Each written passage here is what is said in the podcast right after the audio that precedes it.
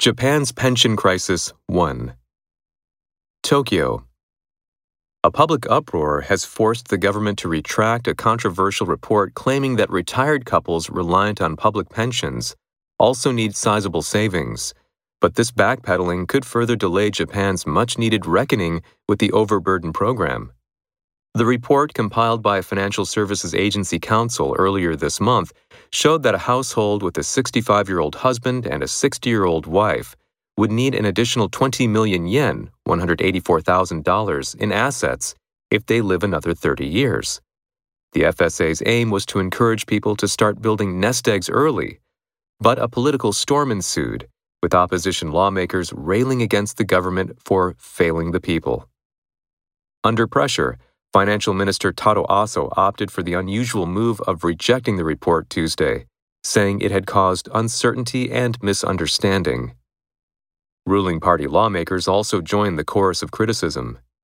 The anxiety about retirement has deepened among the people, Hiroshi Moriyama, the ruling Liberal Democratic Party's Diet Affairs chief, said Wednesday, criticizing the report. Many see the need for an honest debate over what to do with the public pension system faced with surging outlays as Japan's population ages. But as lawmakers realize this is a political minefield, proposed reforms that would cut current benefits to shift some of the burden away from future retirees look even less likely to gain traction. Uproar. His new book caused a public uproar. Retract. The minister hastily retracted his statement.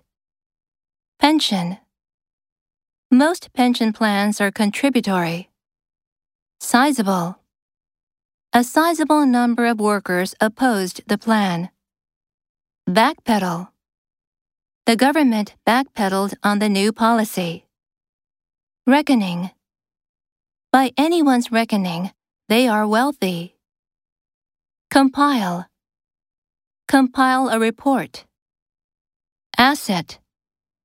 He'll be an asset to our company. Nest egg. You should create a nest egg for your future. Ensue.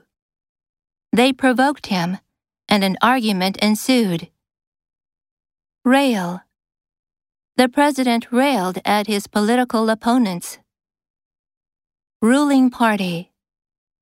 The ruling party won 250 seats in the election. Outlay. Repay the initial outlay. Age. The U.S. population is aging rapidly. Minefield. The minister unwittingly walked into a diplomatic minefield. Traction. This product is gaining traction among consumers.